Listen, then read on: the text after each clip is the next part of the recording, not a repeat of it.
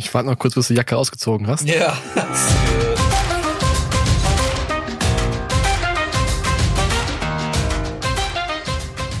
Hallo und willkommen zum Segelreporter Podcast. Mein Name ist Kai, ich bin der Chefredakteur des Magazins Segeln und mit dabei ist Carsten, Chefredakteur von segelreporter.com. Hallo Carsten. Moin. Und ihr werdet eventuell Feline Lehmann vermissen, die heute nicht da ist und im Urlaub weilt. Aber ich denke mal, Carsten, wir beide kriegen das auch heute hin.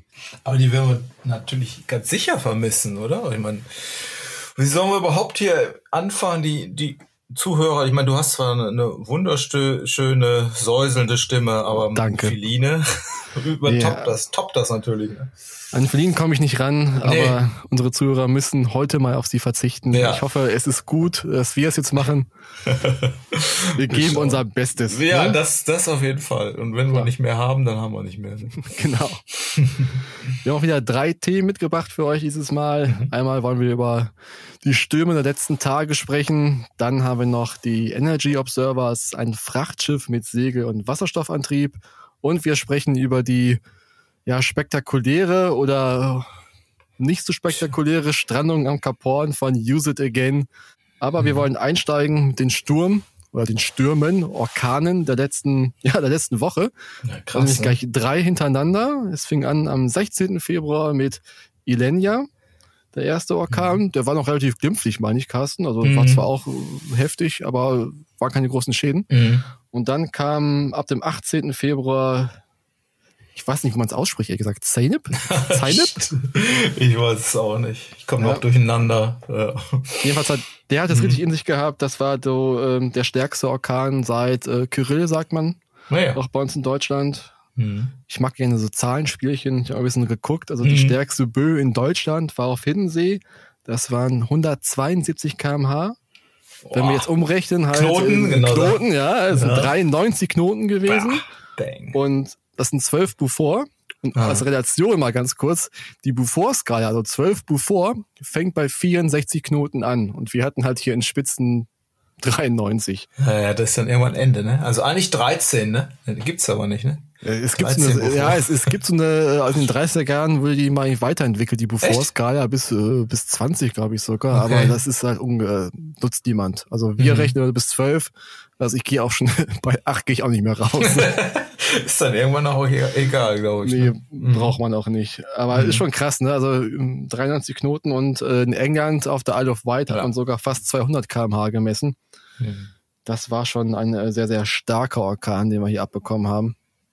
Ja, ich, fand ja auch, meine, es trudelt hier gerade so ein bisschen ein. Heute hatten wir auch ein Video von jemand, der halt an der, ich glaube, an der französischen Küste dann äh, Bilder oder Fotos und, und, und Bewegtbild gemacht hat. Ich meine, das ist ja immer, diese Zahlen, ja, die sagen einem gar nicht so viel, aber wenn du dann dazu siehst, wie dann die Naturgewalten da entfesselt sind und du siehst spritzendes Wasser oder flatternde Genuas oder so, dann, dann kann man das so ein bisschen greifen. Ne? Also das Also, Die. Zahlen sind schon wieder so hoch, man hat keine Relation Ja, dazu eigentlich. Man kann es ja gar nicht fassen. Das Mhm. ist, Ja.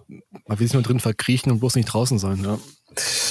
Nee, ja, wobei manchmal man denkt man ja dann auch, okay, lieber, lieber draußen oder nicht so nah an Land, ne? Das ist auch immer die, die Geschichte, wenn jetzt in der, so ein kleines Stürmchen und dann hast du Legerwaldküste dazu und äh, naja, sagt man ja auch häufiger, oh, bloß rausfahren und nicht, nicht so nah unter Land. irgendwie. Ja, aber die Frage aber Segelvideos habe ich nicht gesehen.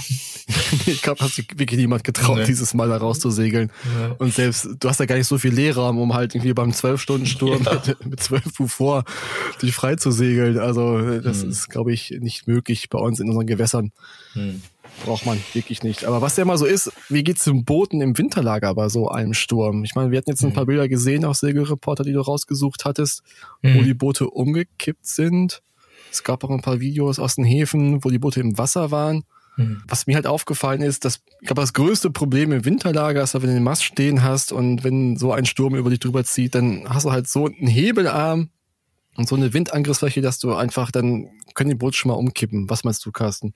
Ja, das, das ist ja, glaube ich, genau der Punkt. Das ist jetzt auch eine äh, Diskussion. Ich meine, ich, ich denke zwar immer, auch wenn wir dann über sowas berichten, dann äh, siehst du ja eigentlich in den in den äh, äh, Medien allgemein, wenn dann äh, Bäume umfallen mhm. und, und auf Autos draufknallen. Dann denkst du mir, okay, äh, jetzt wird man fast denken, wen interessiert's, wenn Sack Reis umfällt oder wie war das in China?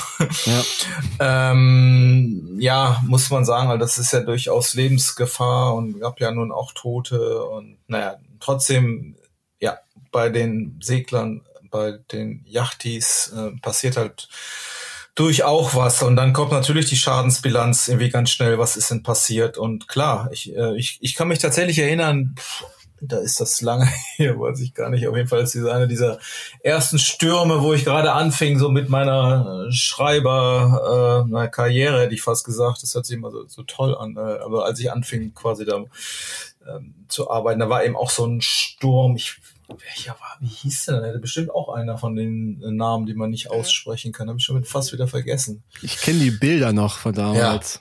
Ja, ja. Und da war jetzt jedenfalls, da äh, habe ich auch eine, eine Story gemacht äh, über, ich weiß noch, in Schicksee waren wir im Hafenvorfeld und da sind halt die äh, ganzen Winterlagerschiffe umgekippt halt. Ne? Und da war der große, äh, das, das große Problem tatsächlich, äh, ja, dieser, dieser Dominoeffekt. Ein Schiff fällt um hm. und alle anderen fallen hinterher. Und natürlich waren da, da haben wir eben schon auch schon mal drüber spekuliert, was also ich habe da tatsächlich auch nur Schiffe mit äh, ähm, gesetztem Mast gelegt. Natürlich ist der die Angriffsfläche, die ist ist viel größer, du hast einen anderen Hebeleffekt und dann kippt es natürlich schnell um. Wobei ich weiß, es war auch ein großes Thema. Also danach, man sagt ja immer, was lernen wir daraus, mhm. war eben die Qualität der Winterlagerblöcke. Böcke.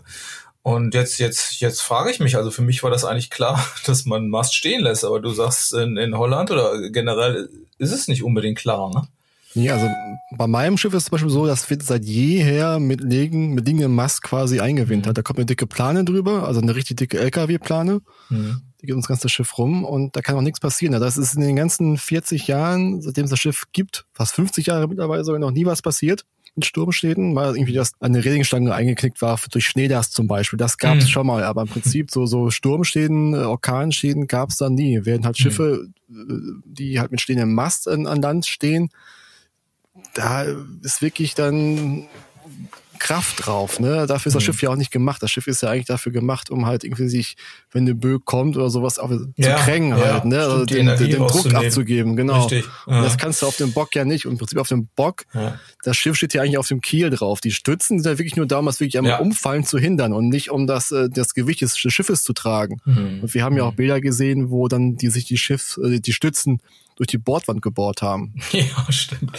Wobei ich kann mich tatsächlich von, von damals dann auch, auch erinnern, das wird ja jetzt auch so sein. Ich meine, es gibt ja keine genormten Lagerböcke. Also da berechnet ja keiner jetzt, sag ich mal, konkret äh, die, die Lasten. Klar, wird er wahrscheinlich überdimensioniert. Ich kann mich jedenfalls nur erinnern, da waren ganz viele Böcke, ja, die die waren halt auf, auf billig oder standen irgendwo rum, halb verrostet. Natürlich mhm. brechen die dann irgendwann zusammen. Und wenn du dann mit deinem tollen tollen äh, Bock oder auch vielleicht sogar ge gelegte Mast daneben stehst, dann kippt das trotzdem mit um halt, ne? Weil hast du dann deinen Domino-Effekt hast. Und klar, also das, das macht natürlich irgendwie ein, äh, was aus. Also wahrscheinlich gucken dann auch durchaus viele Leute, wie, wie macht's, äh, was macht der Nachbar im, im Winter, auf dem Winterlagerplatz. Aber es muss ja auch eine Rolle spielen, ähm, wo steht das Schiff, ne? Also ist der ja. Platz geschützt, ne?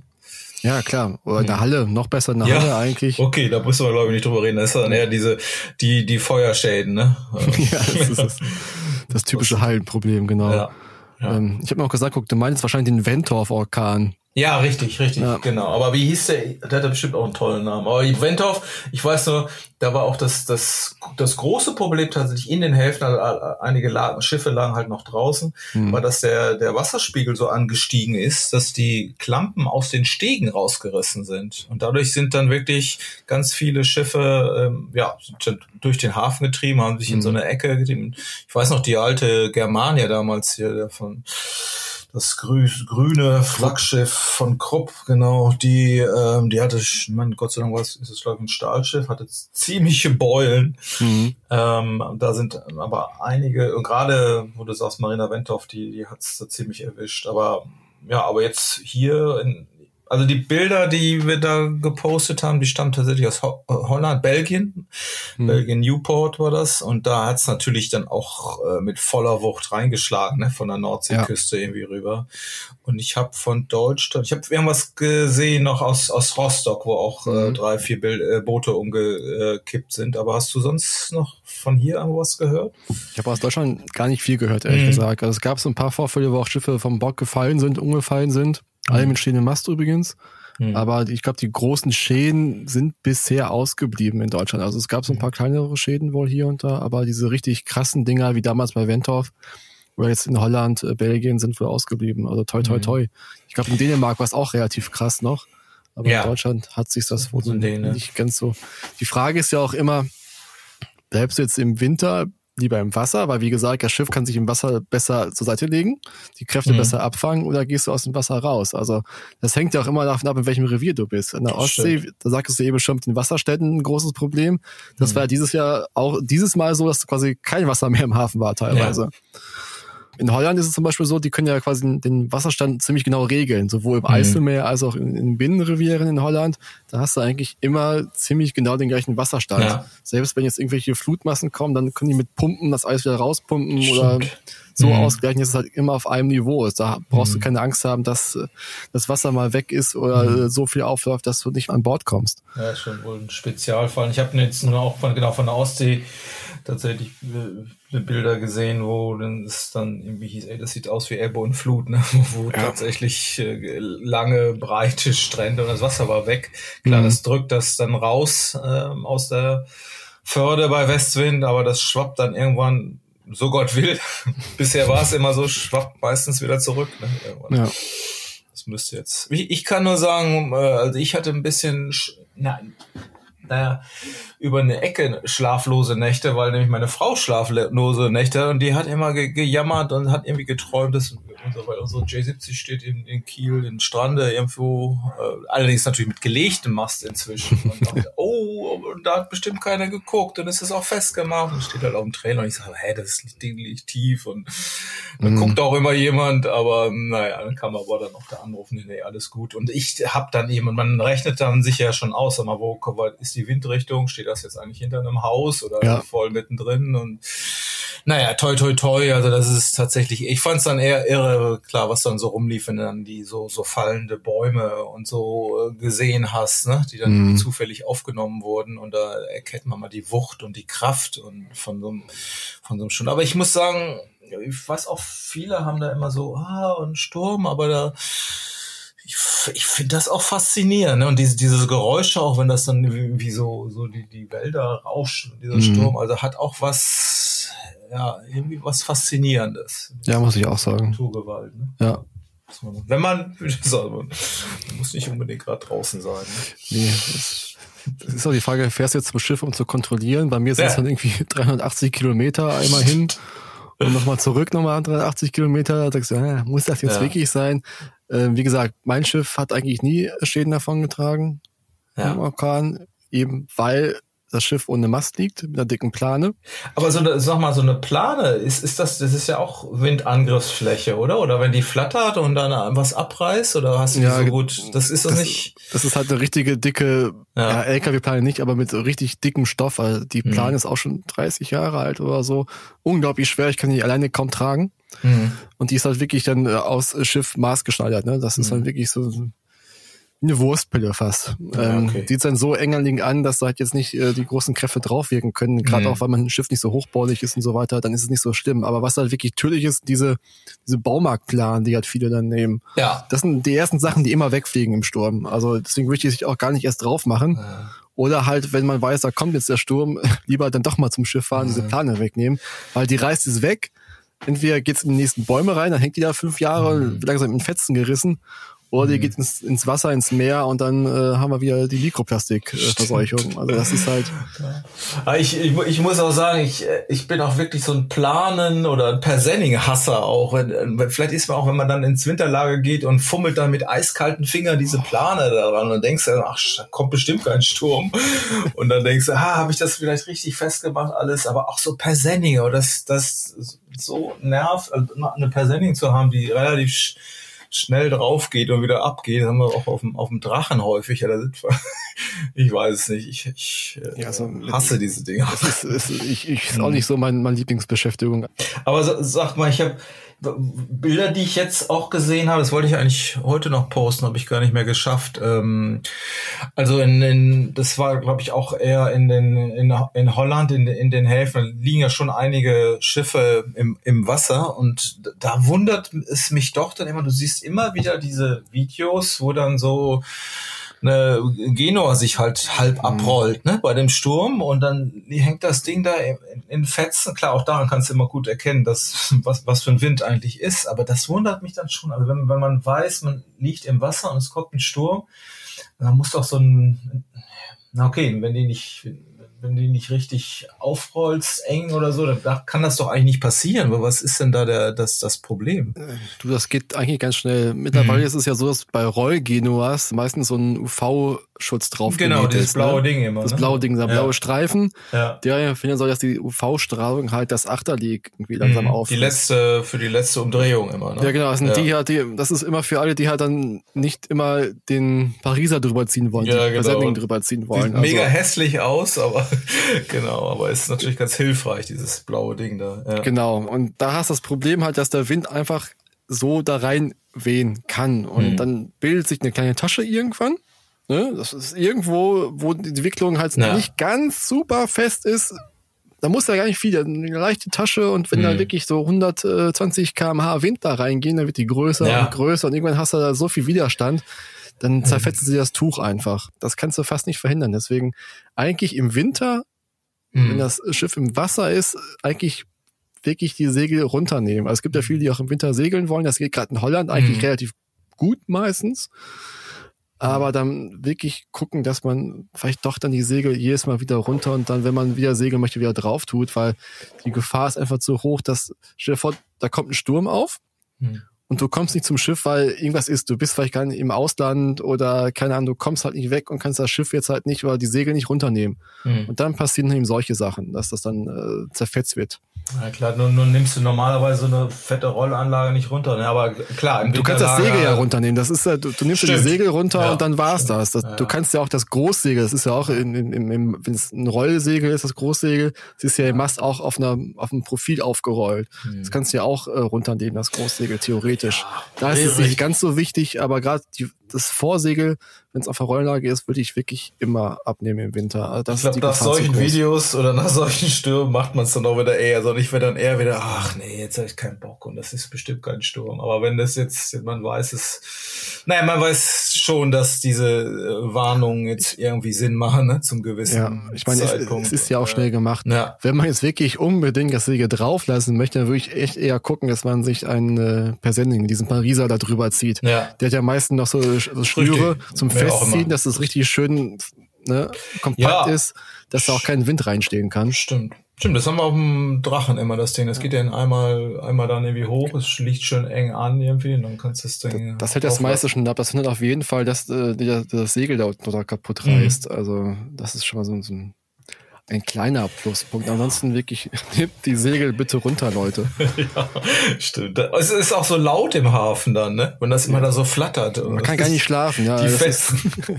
die armen Menschen, die dann da sind und zugucken müssen genau. und dann nicht schlafen können. Der arme Hafenmeister, ja. Ja. Naja, ja gut, wenn du natürlich einen guten Hafenmeister hast, ja, dann mhm. kann der vielleicht auch mal das Segel runternehmen. Ja, aber das ist auch viel verlangt, ne? Ja. wenn er das dann jedes Jahr ja macht und du sagst, ja, ich lass mal drauf, der Hafenmeister macht schon runter. Das kannst du natürlich nicht verlangen. Ne? Das ist dann wirklich eine Ausnahmesituation, naja. wenn da wirklich dann absehbar ist, dass man wirklich nicht hin kann, dann vielleicht kann man mal lieb fragen mhm. beim Hafenmeister, ob der so freundlich wäre, das Segel runterzunehmen. Mhm äh, für einen kleinen Obolus. Stimmt.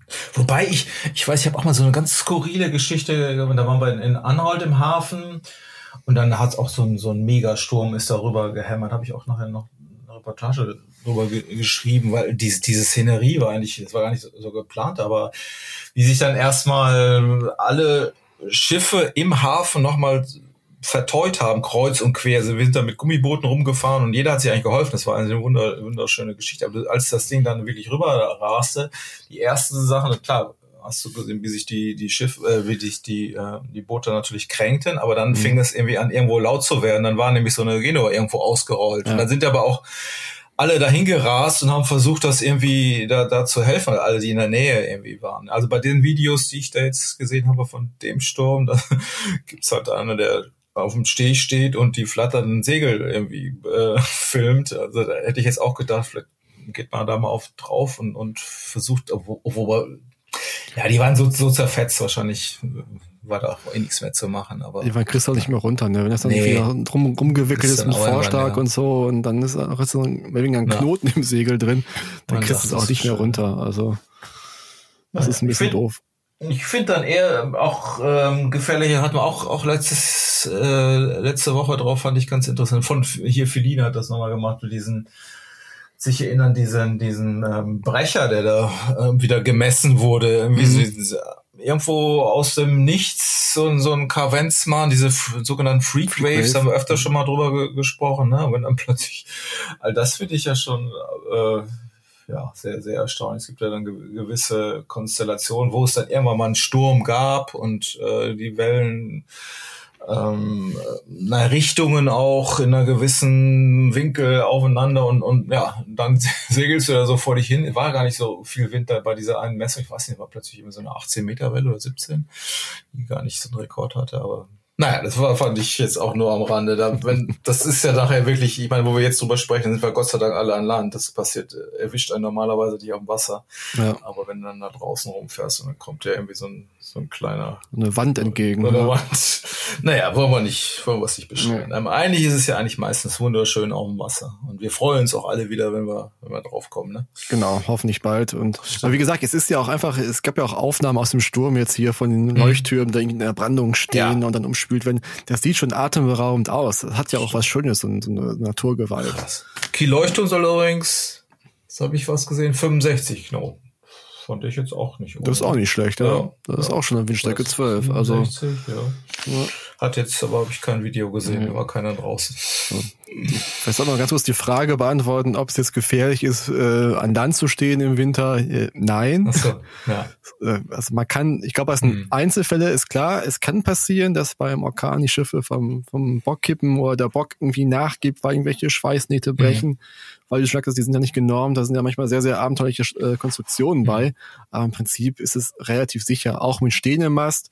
Man muss sich nur überlegen, das Schiff arbeitet ja auch im Wind, auch schon bei, bei weniger Orkanstärke, also bei, bei, bei einem kleinen Sturm oder bei viel Wind einfach nur, dann arbeitet das Schiff ja trotzdem auf dem Träder. Und diese Stützen, wie gesagt, der Rumpf ist nicht dafür gemacht, auf diesen Stützen aufzuliegen, sondern eigentlich auf dem Kiel zu stehen, auf dem Bock. Und da muss man schon mal überlegen, ob es nicht doch besser wäre, den Mast zu ziehen oder zu legen und ins Mastenlager zu geben im Winter. Na, wir hoffen, dass sie bald alle wieder im Wasser sind, ne? Ja. So. Ja, ich freue mich auch schon. Also ja, langsam, äh, es kribbelt schon wieder jetzt. Also wir hatten ja irgendwie vor den Orkan war es ja mal richtig schön bei uns ja. hier im Norden mit mit Sonnenschein und ja, so Temperaturen bis 8, 9 Grad. Stimmt. Da hat man gleich wieder Lust bekommen, doch wieder aufs, aufs Wasser zu gehen oder dass es bald losgehen kann. Okay, dann verlassen wir mal die stürmischen Gestade der Nord- und Ostseeküste und wenden uns jetzt mal so ein bisschen nochmal der Energiewende zu. Mhm. Und zwar hatten wir einen Artikel auf Segelreporter über die Energy Observer. Da muss man sagen, das sind äh, zwei Schiffe, Carsten, ne? Mhm. Es gibt ja die, die Einser und jetzt ist geplant Energy Observer 2. Und das ist ein, eine Schiff, ein Schiff, das eine Kombination aus Wasserstoffantrieb und Segelantrieb hat. Äh, erzähl mal was dazu, Carsten. Ja, das hat ähm, hohe Wellen geschlagen, auch unter unseren Lesern. Diese Themen, die haben wir jetzt äh, inzwischen regelmäßig auch immer mal drauf, wie die, ähm, naja, wie, sag ich mal, das Segeln, was wir ja normalerweise aus, aus Freizeitgründen und aus Spaß und Faszination machen, wie das dann auch äh, ja, die, ne, mit der Energiewende, mit der notwendigen Energiewende ja durchaus ein Thema wird für Schiffsantriebe immer mehr, ne? also viel mhm. mehr als, als ein Spaß. Und ähm, klar, jetzt poppen immer mehr ja, pff, ähm, Lösungen auf, wo dann sich schlaue Köpfe tatsächlich auch Gedanken machen, wie, wie kann man äh, die Emission der, der Berufsschifffahrt, der großen Containerschifffahrt über die Meere einfach verringern, weil das doch einen hohen, hohen Anteil hat an auch an der CO2-Ausstoß. Mhm. Und ja, was wir früher immer eher so ein bisschen belächelt haben, ich sag mal, wir, es gab immer, immer diese Renderings, äh, die wo wir auch viel drüber berichtet haben, wo dann plötzlich auf dem Frachter ein Schiff, äh, ein, ein Segel stand oder ein Drachen. Das denkt man, ah, eh, ferne Zukunft, aber das wird doch jetzt tatsächlich immer realistischer und ähm, naja, wenn uns Herr, Herr Putin vom, vom Gas nimmt, ohnehin, vielleicht gibt's da nochmal einen, äh, noch mal einen Schub. Jedenfalls ist der Druck natürlich erhöht mhm. ähm, dass ähm, tatsächlich auch alternative Antriebsformen sind. Und jetzt dieses Projekt ist, scheint auch sehr, sehr weit gediehen zu sein und ähm, das kommt tatsächlich aus einem Thema, da haben wir schon, ich guck mal, wann haben wir darüber berichtet? Das war 2019, ich glaube, die erste Geschichte war noch viel früher wo eben ähm, ja diese diese ganzen Techniken ausprobiert waren. Zwar auf dem Katamaran, der hieß, äh, den haben sie Energy Observer, genau M1 genannt, und das ist ein alter, das ist der die alte Enza, mit der Peter Blake damals, ich glaube, die Jules Verne Rekord sogar um die ja. Welt ge gebrochen hatte. Ne? Ich, ich kann mich nur noch an die die Bilder damals erinnern, Videos, wo die äh, hinten sag ich mal, im Sturm und weil sie so schnell waren, Tampen und, und was auch immer alles hinten rausgehängt haben, halt in so einen normalen Treibanker, um eben nicht zu schnell zu sein, mhm. um in die, in, in die Wellen rein zu hämmern. Aber es war immer noch schnell genug, um das so zu, ähm, den, den Rekord damals zu brechen. Naja, und das ist aber, dieses Schiff, dieses ähm, sehr berühmte Schiff, ist als Plattform genommen worden für dieses Projekt von den Energy Observern und die sind ja, die sind damit um die Welt und, und haben, muss man sagen, da haben da verschiedenste Antriebe äh, ähm, eben ausprobiert. Und da geben Brennstoff, äh, Brennstoffzellenantrieb, schwieriges Wort, ähm, ist eine, eine der wichtigsten Antriebsformen da gewesen. Neben diesen Segeln, die sie auch drauf haben, so mhm. feste Flügelsegel, aber eben auch alles mit Solarzellen bepflastert, was natürlich auch ein großes Thema ist. Gerade bei so einem Katamaran hast du ja einfach viel Fläche. Ja.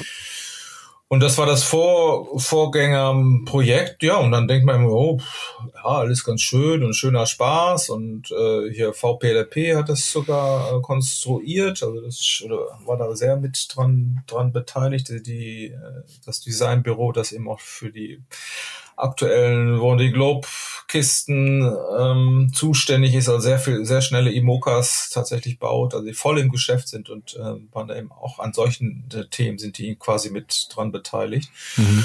Und daraus ist eben jetzt dieses ähm, Energy Observer 2 entstanden und äh, ja, das hört sich jetzt tatsächlich so an, als ob da, ich meine, es ist auch erstmal ein, ein Rendering, aber da gibt's jetzt Verträge und ähm, ja, wo, wo tatsächlich das Realität wird, wo, wo bewiesen wurde, dass das Sinn macht, dass das auch wirtschaftlichen Sinn macht mhm. und ja, hoffen einfach, das ist viel realer, als man es vorher so denken konnte. Ja, vor allem war es ja schon in der Erprobung funktioniert ja mit dem kleinen Energy Observer 1, mit mhm. dem Katamaran. Also von daher klingt das alles ganz gut, dass da wirklich was daraus werden könnte. Aber wir sollen vielleicht noch mal ganz kurz aufklären, was Brennstoffantrieb, Brennstoffzellenantrieb mhm. bzw. Wasserstoffantrieb ist. Also das heißt ja nicht, dass äh, mit Wasserstoff der Motor angetrieben wird. Das heißt, es findet keine Verbrennung statt in dem Sinne, mhm. sondern dass der Wasserstoff quasi der Energieträger ist und von der Brennstoffzelle, von ganz vielen Brennstoffzellen quasi äh, wieder in elektrische Energie umgesetzt wird. Und dabei entstehen eben kein CO2, also keine Emissionen, einfach nur Wasser, was hinten dann raustropft oder irgendwo aufgefangen wird. Und das ist natürlich ein großer, super, duper Pluspunkt, wenn man das so machen kann. Ja, es ist, glaube ich, man ist ja auch ein, als Antrieb für, für Fahrzeuge, für Autos, ne? Ist ja ein großes, großes Thema. Ich, ja. ich bin noch nicht immer so ganz äh, naja, auf dem Laufenden, ich, ich habe letztens auch eine große Reportage darüber gehört, das hörte sich alles gar nicht so optimistisch. Das Problem ist ja wohl, dass du so wenig ähm, Energie dann doch bei einem größeren Aufwand halt nur rausbekommst. Ist das dann für, für Motoren im, ähm, in der maritimen Wirtschaft dann äh, dadurch, weil es näher am Wasser ist, hat das, ist das irgendwie besser? Hat das irgendwas miteinander zu tun? Oder? Weil ich hörte, es gibt ja Projekte nicht nur bei dem Schiff jetzt, sondern auch, auch Motorboot, äh, oder was haben wir gesehen von den, hier die, die America's Kappa, die jetzt auch voll auf Wasser Wasserstoff setzen. Ne? Ja und nein. Hm. Also wie gesagt, der Wasserstoff ist ja nur der Energieträger, quasi hm. äh, wie der Diesel Energieträger für den Verbrennermotor ist an Bord, wäre der Wasserstoff zum Beispiel der Energieträger für den Elektromotor. Hm. Ne, du betreibst ja quasi ja. mit der Energie aus dem Wasserstoff quasi einen eigenen Elektromotor an Bord. Aber wie gesagt, das Problem ist einfach nur, es gibt einfach nicht genug Wasserstoff. Also du musst halt Wasserstoff immer mit Energie erzeugen. Und das Konzept ist ja eigentlich auch, was jetzt irgendwie auch im Koalitionsvertrag steht, im aktuellen, dass wir halt grünen Wasserstoff erzeugen und nutzen sollen. Das heißt, wenn wir aus äh, regenerativen Energien wie Windkraft und sowas, wenn dann Energie oder Strom übrig bleibt, soll der genutzt werden, um halt Wasserstoff zu erzeugen. Das Problem ist ja bei Strom, du kannst ja nicht speichern. Wir können jetzt nicht irgendwie die Windenergie in, äh, in Lithium-Ionen-Akkus speichern oder Autobatterien speichern. Das geht einfach nicht so gut, weil die Energiedichte nicht so groß ist. Deswegen müssen irgendwie ähm, andere Möglichkeiten her. Bisher hat man das ja irgendwie mit Energiespeichern wie ähm, wie, wie, wie Staustufen zum Beispiel gemacht. Ne? Wenn zu viel mhm. Energie da ist, wird eine Pumpe angeschmissen, die pumpt Wasser nach oben und wenn man die Energie aus dem Wasser, also aus der Lageenergie wieder braucht, wird das halt, äh, wenn die Fluttore geöffnet, das Wasser fließt nach unten durch eine Turbine und die Turbine erzeugt dann wieder Strom.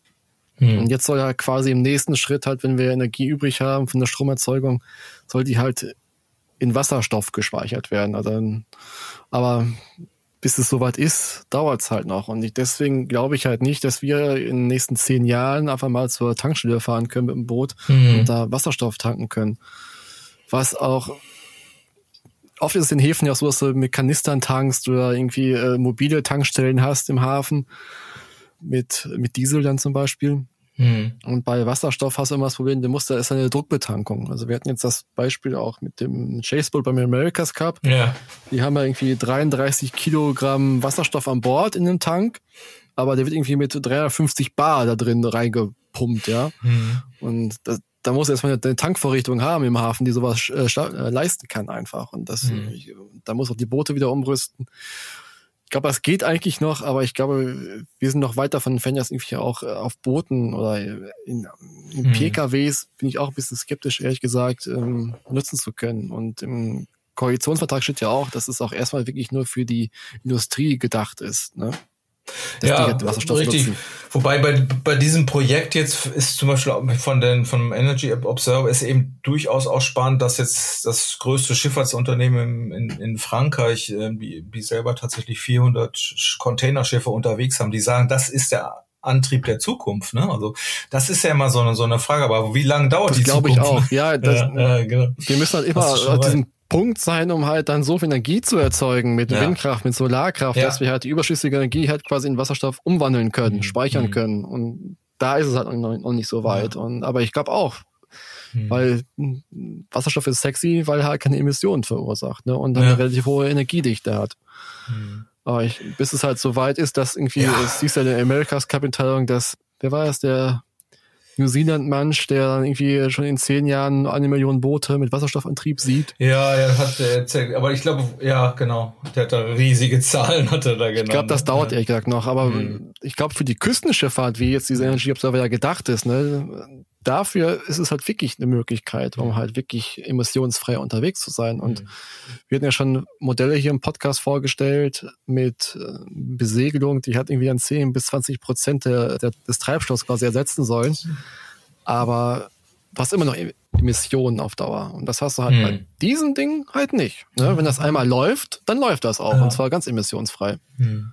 Ich glaube, das Gute ist ja, wenn so große Reedereien oder, oder was dem auch sonst passiert, auch in der Autoindustrie halt, wo ja natürlich, du hast, hast immer die Schwierigkeiten, die politischen Schwierigkeiten auch, dass die, äh, dass du irgendwem was wegnimmst, der gerade gut im Geschäft ist und, und das dann dadurch vielleicht verzögert wird, bestimmte Sachen. Aber je, je mehr Projekte es gibt, die zeigen, dass es irgendwie geht, umso mehr hängen wir natürlich dann auch mit unserer ja äh, mit unseren Segelgeschichten dann da hinten dran. Ne? Und wenn dann so Großen sagen, auf dem, auf dem Wasser, dass das wird was, dann ist es natürlich auch für, für Freizeitschifferbereich mhm. irgendwann. Aber klar, du musst irgendwie eine Infrastruktur aufbauen. Das geht ja, das, ist das alte Problem hat man doch schon jetzt bei den, äh, bei den Waschstraßen, ne? Oder, oder wenn genau. du wenn du irgendwo mit ähm, Strom nachtanken willst mit dem Auto, ist alles tolle Idee, aber du musst dann auch erstmal nachziehen und auch mhm. alle müssen davon überzeugt sein, dass es das der Weg ist. Ja, es gibt ja noch ein Problem mehr Wasserstoff, was ich jetzt auf, mhm. auf Booten, auf, äh, vor allem auf kleinen Booten ein bisschen skeptisch sehe. Mhm. Das kennst du vielleicht noch aus der Schule. Da habt ihr schon auch so, so Experimente mit Wasserstoff gemacht, oder? Mhm. Dass man so Wasserstoff, irgendwie quasi, der ja. steigt relativ schnell nach oben Wasserstoff und dann mhm. kann man den quasi mit dem Reagenzgas auffangen und dann macht man immer diese Knallgasproben, ne, um zu gucken, ob es jetzt Wasserstoff ist oder ja. kein Wasserstoff ist. Doch, dann stimmt. hältst du mal kurz einen Streicher drin, machst du, mhm. dann ist da keine Explosion, sondern so ein Knallgas. Ja. Und das, das willst du auf dem Boot nicht haben, meinst du? Genau das ist es halt. Ne? Du hast halt den, den bei Diesel ist das Problem, der ist halt mhm. nicht so einfach entflammbar. Ne? Wenn Diesel mhm. jetzt ausläuft, dann stinkt das wie Hulle, ist auch nicht sehr schön, aber es ist sehr unwahrscheinlich, dass du mit dem Feuerzeug da reingehst, das Ding in die Luft fliegt. Mhm. Das hast du bei Diesel halt nicht. Und wenn jetzt wirklich der Wasserstofftank an Bord dann irgendwie ähm, trotz der Sicherheitsmaßnahmen äh, Wasserstoff verliert, dann mhm. hast du halt irgendwie riesen Knallgaskörper im Boot. da reicht es, da reicht ein Funke aus, um halt irgendwie Bums zu machen. Ja. Aber das, das wäre dann beim Auto ja auch, ne? Also das, ja, das, ja, beim Auto ist es wiederum anders, weil der Tank ja quasi außen ist, ne? Das unten drunter. Ja, und wenn okay. da ein Loch, das, das ist da komplett entkoppelt. Man mhm. müsste das auch beim, beim Boot ja auch irgendwie entkoppeln. Und das sehe ich mhm. halt, da müsstest du quasi irgendwie eine Außenschale haben für diesen mhm. Tank oder so. Ja ich glaube, das, das könnte ein Problem werden, gerade im mhm. Yachtbereich. Bei Motorbooten ist es wiederum möglich, aber jetzt, wenn wir uns auf die Segelboote konzentrieren, mhm. könnte es, also nachrüstbar ist es sehr, sehr schwierig, glaube ich. Und äh, aus nee. Erstausrüstung wirklich vielleicht in 10, 15 Jahren, dass es dann auch mhm. irgendwie ähm, die Rumpfform dafür gibt, um sowas zu realisieren. Aber sag, sag mal, Platz, ich, ich hab, wenn ich jetzt an die äh, Chase Boats da vom, vom Team New Zealand denke, das war auch immer sehr riesige Anlagen, die die da mitschleppen. Ne? Also es ist ja auch, du brauchst da relativ Platz für so eine Wasserstoffanlage, oder? Ja, die Brennstoffzelle ist relativ groß. Ja. Ne? Der, der, Motor selber ist ein Elektromotor, der ist ja, ja bei dem Chaseboat zum Beispiel direkt in den Foils untergebracht. Das ist so ein mhm. Podmotor in der Art. Genau, das ist ja direkt unten drin und genau. unter Wasser. Das ne? Problem ist halt bei dem aktuellen Konzept ist wirklich die Brennstoffzelle, oder das sind ja ganz viele Brennstoffzellen, die zusammengeschaltet sind. Mhm. Ja, und eine Brennstoffzelle hat irgendwie nur ein Volt oder sowas, deswegen brauchst du schon ein paar mehr, um halt die Energie zu erzeugen, um das Ding überhaupt anzutreiben. Das ist und doch mehr als der klassische Dieseltank an Bord, oder? Mehr Platzbedarf? Ja, das ist ja, ja, äh, der Tank selber ist ja gar nicht mal so groß mhm. von dem Wasserstoff. Das ist ja wirklich ein Drucktank. Mhm. Da ballerst du ja mit 350 so. Bar rein mhm. ähm, und dann ist das äh, gar nicht mal so groß. Wie, mhm. wie gesagt, 33 Kilo wollen sie irgendwie reinpumpen. Ich glaube, das ist nicht das Problem. Das Problem ist mhm. halt wirklich dann die Energiegewinnung mit der Brennstoffzelle. Also du kannst natürlich bei dem, wenn wir beim Segelboot jetzt bleiben, hast halt irgendwie hinten äh, entkoppelt einen riesen Tank den du mit Druck befüllen kannst und hast du quasi da, wo früher der Dieselmotor war vom Gewichtspunkt her, hast du halt diese riesen Brennstoffzelle stehen, die dann Energie okay. äh, generiert. Das ist ähnlich. Während, dann, während der Motor mhm. quasi, der nimmt ja ganz wenig Platz weg mittlerweile. Mhm. Der Elektromotor ist ja nicht groß. Stimmt. Das ist aber dann deutlich kleiner, das ist ja wieder ein Vorteil, ne? Als, ne? Ja, aber mhm. es, es kommt immer darauf raus, also du wirst wohl kein Gewicht sparen, das denke ich mhm. nicht. Ähm, es ja. ist halt nur die Art des Antriebs wird geändert werden irgendwann. Mhm. Ich sehe jetzt in nächster Zeit eher, was für Yachten irgendwie in Frage kommt, wirklich dann äh, Elektroantriebe, die mhm. über Windgeneratoren oder sowas vielleicht noch mitversorgt werden können, mhm. theoretisch. Aber wir ja, werden sehen, wie weit es kommt. Also ja.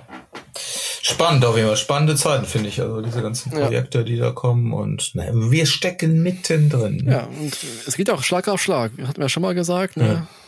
Fast ja. wöchentlich kommen hier neue Projekte zum Vorschein in dem Bereich. Stimmt gucken, was davon dann auch keine heiße Luft ist oder was dann auch wirklich übrig bleibt. Ich finde ja immer dann ganz auch, und da viel ist ja dann auch dieses, wie nennt man das? Whitewashing, Greenwashing, wenn dann die, die Superyachtindustrie irgendwie kommt mit den neuesten Projekten und sagen, ja, alles jetzt so, so, so ein riesen Explorer dahin bauen, ist jetzt alles äh, ganz wenig Emissions und ja, aber weil auch ein Eigner natürlich nicht mehr sagen kann, ich, ich, ich hau das Zeug jetzt dann nur noch mit, äh, mit voller Kanone irgendwie aus dem, aus dem Auspuff raus, die Diesel, so wie bisher, mhm. sondern dass man sich da, das auch äh, argumentativ, gesellschaftlich einfach mhm. gar nicht mehr machbar ist. Und dann weiß man da immer nicht, ob diese naja, Projekte, die dann vorgestellt werden von den Designern mhm. oder von den, ob das dann wirklich alles so ehrlich ja. ist da fällt mir noch was ein, ganz mhm. was Wasserstoffantrieb angeht. Ähm, wie gesagt, es kommt durch den Brennstoffzelle, aber die Brennstoffzelle ist eigentlich nicht regulierbar. Die kannst du einschalten oder ausschalten. Die liefert eigentlich immer konstant Strom. Und deswegen ist es, glaube ich, in der, im Automobilbereich so, dass dann quasi der Elektromotor mit einer eigenen Batterie betrieben wird, einer Lithiumbatterie, um halt mhm. auch beschleunigen zu können, ne? damit du auch das Gaspedal durchtreten kannst und dann halt irgendwie auch mhm. mal irgendwie auf Kacke hauen kannst während halt äh, die Energie aus der Brennstoffzelle halt immer, immer gleichmäßig ist. Ähm, damit könntest du quasi allein wohl nicht diesen Motor halt irgendwie äh, variieren. Deswegen gibt es dann meistens noch so eine Batterie-Zwischenlösung. Mhm. Ja. Ich glaube, das ist bei dem, bei dem Chaseboat America's Cup auch so. Ich, ich bin mir gerade aber nicht ganz sicher. Müsste aber eigentlich ja. so sein. Da bin ich ja auch mal gespannt, was die da für, weil jedes Team soll ja eigentlich ein eigenes irgendwie bauen, oder die können die, glaube ich, auch mal kommen, was, was da so bei rauskommt. Das ist ja nochmal eine, vielleicht fahren die da noch ein eigenes Rennen nachher mit. Also ist ja dann auch spannend. Oder das geht mit in die Punkte ein, das fände ich auch könnte auch sein. Auch nicht schlecht. Wir machen so ein Staffelrennen. Naja, wie auch immer. Wir werden's, wir werden's berichten. Genau. Wir bleiben am Ball. genau. Jetzt bewegen wir uns von dem legendären Cut von Peter Blake zum legendären Trimaran von. Alan MacArthur. Denn mhm. wir hatten es schon mal vor zwei oder drei Episoden angesprochen. Use It Again mhm. wollte mit einem Trimaran, also dem alten von Alan MacArthur, gegen den Wind einmal um die Welt und einen Rekord brechen. Und wir haben damals schon gesagt, ja, die erste Hürde ist schon gleich am Anfang nicht Kaporn. Da müssen sie erstmal rumkommen. Und das hat nicht so ganz funktioniert, oder Carsten? Stimmt, da waren wir schon, ne? Sind wir da, ja. Also war der denn damals rumgekommen oder nicht? Ich glaub, da nee, da sind nicht gerade losgefahren. Da haben wir auch schon gesagt, da haben wir kurz die Route beschrieben gehabt, aber ja. sie müssten erstmal um Kaporn und da haben wir schon gesagt, äh, Kaporn in diese Richtung, das war mhm. auch schon vor 200 Jahren äh, Mist. Das Stimmt. hat nie funktioniert. Deswegen sind die eher immer andersrum gesegelt. Ja. ja. Ja, das war schon, ich meine, ich, stimmt, wir hatten auch darüber gesprochen, dass das ja eigentlich, die wollten zwar einen Rekord machen, aber äh, gegen den Wind, äh, gegen die Strömung, äh, klar ist das eine harte Route, aber also eigentlich gab es da keine Rekordvorgabe, weil erstens sind die zu zweit gesegelt und der Gegner, der, der virtuelle Gegner war Jean-Luc van den Hede, der ist auf dem Einrumpf vor, vor ja. weiß ich gar nicht, wann ist denn der losgefahren? Das ist auch auf jeden Fall zig Jahre ewig her. 2004 war es. Ja, ja. genau, und der hat sich da wirklich rumgekämpft auf klassische Weise, wie ja auch Wilfried Erdmann damals, noch, noch ein bisschen länger. Und jetzt fahren die da ja. quasi zu, zu zweit mit einem, ja, mit dem Trimaran von Alan MacArthur irgendwie rum und klar sind die schneller, also wenn da nichts nichts passiert. Aber im Endeffekt war das tatsächlich auch, äh, ich glaube, okay, das war eher so das, das Marketing-Ding und das war, die, die Story war ja eigentlich auch, das, deshalb heißt das Ding ja auch Use It Again, äh, Recycling, so ein bisschen unter der Rubrik, das hat der, dieser Alex, äh, wie heißt er, Pillard, habe ich letztes Mal schon irgendwie dran rumgestolpert. mit, mit dem Namen. Der Franzose der hat das schon seit Jahren eben dieses äh, Thema auch aufgegriffen und die haben auch eben diesen äh, berühmten Trimaran mit dem Al MacArthur ja auch, äh, was hat die denn damit eigentlich gebrochen? Auch um die Welt. Ich glaube, war auch Jules Verne-Trophy, oder? Nee, die ist, nee, die ist, die ist nämlich alleine. Jules Verne ist ja mit Co. und Absolut, ja, genau. genau, und stimmt. Und die ist dann alleine um die Welt, also nonstop und mhm. ähm, hatte dann aber auch als Gegner eigentlich ein kleineres Boot. Ich weiß gar nicht, wer damals den Rekord hatte. Das haben ja gar nicht so viele geschafft. Mhm. Ist dann aber richtig rum. Äh, wenn man bedenkt, ich glaube, danach hat doch diesen Rekord irgendwann mal François Gabard äh, gebrochen, ja. wenn ich erinnere. Der war kaum, kaum langsam, obwohl der alleine unterwegs war mit seinem Trimaral damals, äh, als die, die Jules Verne, ja. der Rekord, ne? nur, nur ein, zwei Tage oder sowas. Ähm, naja, und sie hat das aber ein paar Jährchen schon vorher gemacht und seitdem ja, wurde das Schiff jetzt auch nicht mehr gebraucht, ist natürlich nicht mehr konkurrenzfähig gewesen. Aber jetzt ist mhm. eben für den, äh, den Rekord hat er das Ding eben fertig gemacht und auch mit ja, alten Materialien, auch klar, der hat jetzt wird der auch nicht großes Geld gehabt haben, aber die sagen natürlich immer, oh, schön Recycling und wir sind so, so grün, aber im Endeffekt ist es natürlich auch eine, eine Kohlefrage, aber das passt ja auch alles, alles gut. Ja, und dann sind sie natürlich über den Atlantik dann rüber und dann ist tatsächlich das passiert. Die standen am Cap Horn, wie die alten Clipper damals oder wer, ja. ja, Berufsschifffahrt, ne, Segelschifffahrt, äh, die dann transportieren musste und ewig am Cap Horn gewartet hatte oder da auch versenkt wurde. Na, und die sind dann, die haben ja dann das, na, ich will nicht sagen Glück gehabt, sondern sie leben halt in, in, aktuellen Zeiten und sind ja dann auch mit tatsächlich mit einem externen Router ausgestattet. Das heißt, jemand, der an Land sie von Land aus berät und du hast die aktuellen äh, Wetterroutings und der hat dann auch immer gesagt, ah, vielleicht solltet ihr da gerade mal nicht rumfahren gegen den Wind und dann haben sie tatsächlich da auch fast eine Woche äh, erstmal dabei Feuerland rumgetrieben, also mhm. in, in Lee, der, das war ja dann mächtiger Westwind und haben dann, dann sind da hin und her gekreuzt, durften ja auch nicht an Land, weil es ein Non-Stop-Rekord ist und sie wollten auch nicht an Land wahrscheinlich. Ist auch da eher nicht, nicht so, so lustig, glaube ich, da in den, ja. den Ecken. Naja, und dann sind sie dann doch irgendwann rumgekommen. Und das fand ich nochmal so, also wirklich ja fast zurückgetrieben und wieder haben, okay, jetzt fahren wir rum. Und dann waren sie eigentlich schon, schon vorbei, aber dann kam aus dem Pazifik nochmal ein krasser Sturm. Und so, dass sie, äh, naja, der kommt ja dann auch ungeschützt drauf, ist keine Leeküste mehr und dann sind sie quasi äh, ja an dieser Passage da zwischen Chile und ähm, Argentinien, Patagonien, Feuerland, da haben sie dann sich in diesen Buchten darum getrieben und sind da auch nochmal irgendwie tagelang hin, hin und her gefahren. Ähm, ja, um diesem Sturm halt aus dem Weg zu gehen. Und ja, und was ist dann irgendwann passiert? Irgendwann ist das Ding dann halt aufgelaufen. und äh, naja, die Geschichte, die war jetzt tatsächlich auch sehr, sehr bemerkenswert, weil äh, das war ja, ist ja nur noch ein Spanier hat er dabei und dieser Alex Peller, der mhm. ähm, ich hätte immer, ich denke immer Paella, weil er Spanier ist. Ne? und er heißt Peller und ist auch ein, ja, einer von den großen, sag ich mal, der auch äh, so von dieser diese ganzen Vendée-Szene da immer mal gute Jobs hatte, das ist schon so ein alter Salzbuckel da. Und ähm, naja, die, den hatte der äh, Pillard eben auch angeheuert. Ich weiß es gar nicht, wie der zu dem Projekt gekommen ist, ob der also es ist jetzt nicht so, dass das alte Freunde sind, wir wollen das schon immer mal, wollten das schon immer mal machen, sondern es war eher so eine, so eine Heuer, so nach dem Motto, hilf mir mal. Naja, Sache ist jedenfalls, der, die sind da irgendwie in diesem geschützten Buchten halt rumgefahren, und in, in der Nacht ist dann äh, das Schiff aufgelaufen. Und Man munkelt, der Wachrahmen hat geschlafen. genau. Ja, man munkelt das nicht so. Das ist auch wohl das große Problem. Der hat das nämlich, der Franzose hat das genau so gepostet. Und, und die Story, ich meine, bei solchen Sachen, man weiß es ja nicht. Wir, wir erinnern uns auch damals äh, hier Barcelona World Race, das gibt's glaube ich gar nicht mehr, ne? Das nee. ist ja auch quasi Vendée Globe in, in Etappen, aber zu zweit um die Welt. Da sind dann immer zwei an Bord und wenn das dann nicht so richtig läuft, also manchmal poppt das ja nur so ein bisschen auf, dass es äh, nicht so gut gelaufen ist. Ich weiß damals auch mit ich weiß noch, ähm, Boris ist ja mit Ryan Braymeyer mhm. darüber gefahren. Da gab es auch mal so, ja, ich finde es ja gar nicht. Äh, es ist ja auch klar, dass, dass man Sachen an Bord, dass man genervt ist untereinander, ne? Aber normalerweise poppt das eben nicht auf, ne? Und da gab es auch, ja, das, die haben sich jetzt, hätten sich nicht so gut verstanden, was wahrscheinlich gar nicht stimmt, weil inzwischen ist nämlich Bray Meyer, der Amerikaner, der gehört zu, zu Boris aktuellem Team mhm. auch, ne? Also so schlimm kann es nicht gewesen sein. Aber ich weiß auch, äh, Jörg Riechers, der ist doch, mit wem ist der noch da in Barcelona Radfred gefahren? Auch mit dem Spanier, glaube ich. Äh, ich gar nicht mehr zusammen. Aber im Endeffekt, ja, auch alle, die da irgendwie zu zweit rüberfahren und, und das, das muss, muss ja, kann man sich, kann sich ja jeder vorstellen. Dann bist du auch zusammengepfercht, auch, obwohl die 60 Fußer groß sich anhören, aber es ist dann doch klein. Und dann bei den, jedenfalls entstehen da natürlich Spannungen immer. Und aber das Besondere ist, es kommt halt nie rüber. Man munkelt immer nur, oder man hört.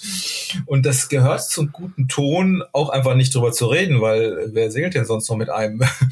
Aber das ist jetzt tatsächlich, dieser Pillard hat nämlich gepostet, und genau wie du es im, im Grunde sagst, ja, der Typ hat geschlafen, so. Und eigentlich eher wohl in so einem Nebensatz. Und das ist das tatsächlich das Besondere. Daraufhin ähm, ging das wohl auch gerade in den französischen Medien oder Social Media ging das dann runter. Das wurde dann, macht man wohl nicht, das wurde erbost äh, drüber gesprochen. Ähm, ja, wie gesagt, und der Spanier fand das sicher auch nicht gut, wenn das, das heißt, er wäre eingepennt, was auch immer jetzt stimmte. Also man, man weiß es ja gar nicht so richtig. Jedenfalls, mhm. ähm, ja, die nächste Nachricht war, ist inzwischen ja dann auch, ähm, dass der von Bord gegangen ist und der Schaden ist auch noch viel größer, als, als sie erst, erst dachten. Ähm, ja, und er hat auch dann sehr, ähm, naja, der Franzose hat dann gepostet, äh, naja, es war nur ganz kurz, ja, es, er hat sich entschieden, eben von Bord zu gehen. Und äh, der Spanier hat dann auch naja, sehr schmallippig, hier haben sie es lippig, lippig ähm, nochmal drauf geantwortet, ja, ja, er wünscht ihm viel Glück und so. Also es wurde da nicht offiziell ausdiskutiert. Aber es ist klar eben, was, was da passiert war, dass die, äh, der Spanier fand das wohl nicht so lustig, dass äh, mhm. ihm quasi von seinem Co-Skipper vorgeworfen wurde, da eingepennt zu sein und dann auf die Felsen genagelt sind. Was aber vielleicht oder wahrscheinlich sogar die Wahrheit war. Ich, keine mhm. So, ist ja auch schon anderen passiert, ne? Irgendwo ja. aufzulaufen halt, ne? Aber das natürlich ist es, das Projekt hat es äh, jetzt sehr ja, also schwierig da nochmal rum, äh, noch wirklich weiterzukommen. Der will das tatsächlich versuchen, aber das Schiff muss jetzt erstmal aus dem Wasser, die Schäden müssen, müssen beheben, behoben werden. Da ist wohl auch tatsächlich im Bug ein, ein Loch entstanden an den Felsen und ähm, ja, und dann ist es ja alles da, ja, Ushuaia heißt das, glaube ich, mhm. da wollen sie, ist die größere Stadt da, die in der Nähe ist. Und da gibt es so ein bisschen Infrastruktur, aber stellt man sich jetzt, glaube ich, nicht vor, wie so eine wunderschöne Riesenmarine irgendwo in Europa. Ja. Und ob das alles hinhaut und ob da auch genug Kohle dafür, ob es versichert ist, weiß man auch nicht. Ja, also könnte jetzt aus Use It Again ein äh, State Ushuaia bleiben. Wer weiß. Ich glaube, das hm. Problem ist aber auch, dass jetzt einfach ähm, das Zeitfenster geht jetzt einfach zu in Cap Horn. Das ist der Südhalbkugel, ja. da ist jetzt noch Sommer, aber wie wir eben schon gesagt haben, wir freuen uns auf den Frühling, der schon in den Startlöchern steht bei uns hier oben. Hm. Das heißt, für die Südhalbkugel, da kommt der Winter jetzt. Und ich glaube, im Winter willst du auch mit dem einen hm. super legendären Trimaran von El MacArthur nicht um Cap Horn segeln. Der ist ja quasi quasi um die Ecke rum. Wir haben ja auch schon diese Bilder gezeigt. Wir sind jetzt Cap Horn. Ja, ja. Und, ne, und dann ist er quasi von Louvre wieder an die, die chilenische Küste eingetaucht. Und das ist ja dann dieser, dieser, wie nennen sie das? Ich glaube, die Cook Bay nennen sie das. Mhm. Ist ja eher was das ja das abtrennt da vom Südamerika, von dem Zipfel. Und da sind die, irgendwie immer so auf und ab gefahren und, und Ushuaia liegt ja genauso dazwischen. Ich glaube, du kannst auch von der anderen Seite tatsächlich äh, mhm. diesen, diesen Kanal. Ist das nicht Magellanstraße? Oder wie ich jetzt sage? Nee, ist, also da muss das, ist das ja irgendwo. Und das heißt, er müsste jetzt ja eigentlich dann nur irgendwie den, den Pazifik eben ein bisschen hoch und da, aber du hast ja recht, natürlich, da Patagonien im Winter, da kenne ich nur diese Eis- und Schneebilder und so. Ne? Also, weiß ich jetzt auch nicht. Aber ja, also ist wohl mega unglücklich, man, man, es ist ja nur, klar, jetzt ungewöhnlich, dass so, so ein Ärger nach außen poppt. Das gehört sich auch nicht da unter dieser, in dieser Profiszene oder auch mhm. generell, mhm. dass man nach außen äh, da irgendwie was, das ist wohl der Vorwurf, der eben da gemacht wird. Ähm, andererseits ja, es passiert. Jeder weiß, dass es passiert war. Unstimmigkeiten, irgendwie in der Crew, gerade bei so einer Nummer. Und ja. ich kann jetzt auch irgendwie verstehen, der Rekord ist nicht da, dass er dann sagt, okay, das ist eigentlich äh, das Projekt von einem PR, weil was soll ich denn jetzt noch hier? Von dem, von dem Spanier, besonders wenn es, das wird jetzt kein Projekt sein, wo der richtig fett bezahlt wird. Das ist ja nochmal eine andere Sache, ne? Das ist ja dann mhm. kein, kein mega Profi-Projekt, wo du dann sagst, ich mache jetzt weiter, ne? Oder ich fahre jetzt einfach mal und ich werde ja bezahlt. Also da müsste, ist ja alles immer ja, relativ schwierig. Es ist schon ein bisschen traurig, war eine schöne, schöne Geschichte. Und ja, wir werden sehen, ob der da nochmal in die, in die Hufe kommt und äh, weiterfährt und aber ich glaube, die haben sich ja auch was dabei gedacht, zu zweit zu segeln.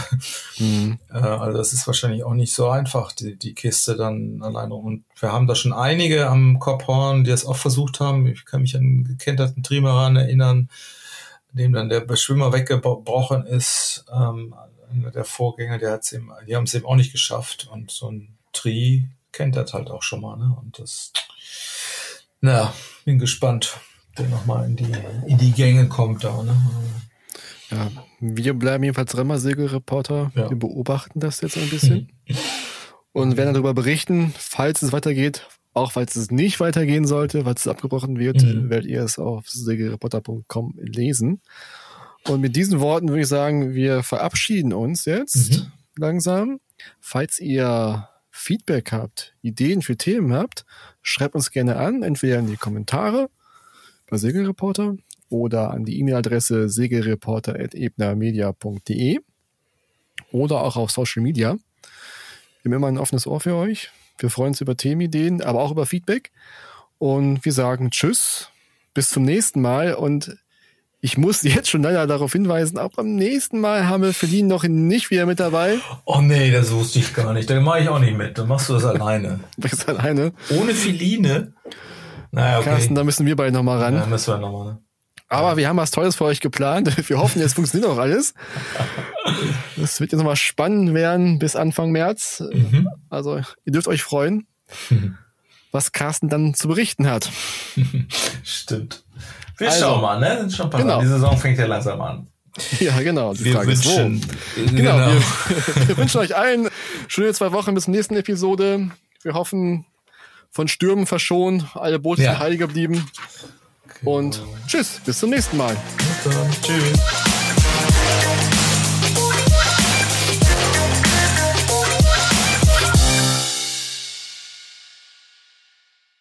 Das war der Segelreporter Podcast, produziert von der Ebner Media Group Booting Unit. In der Redaktion Philin Lehmann, Carsten Kemmling und Kai Köckeritz, Schnitt Björn Jonas.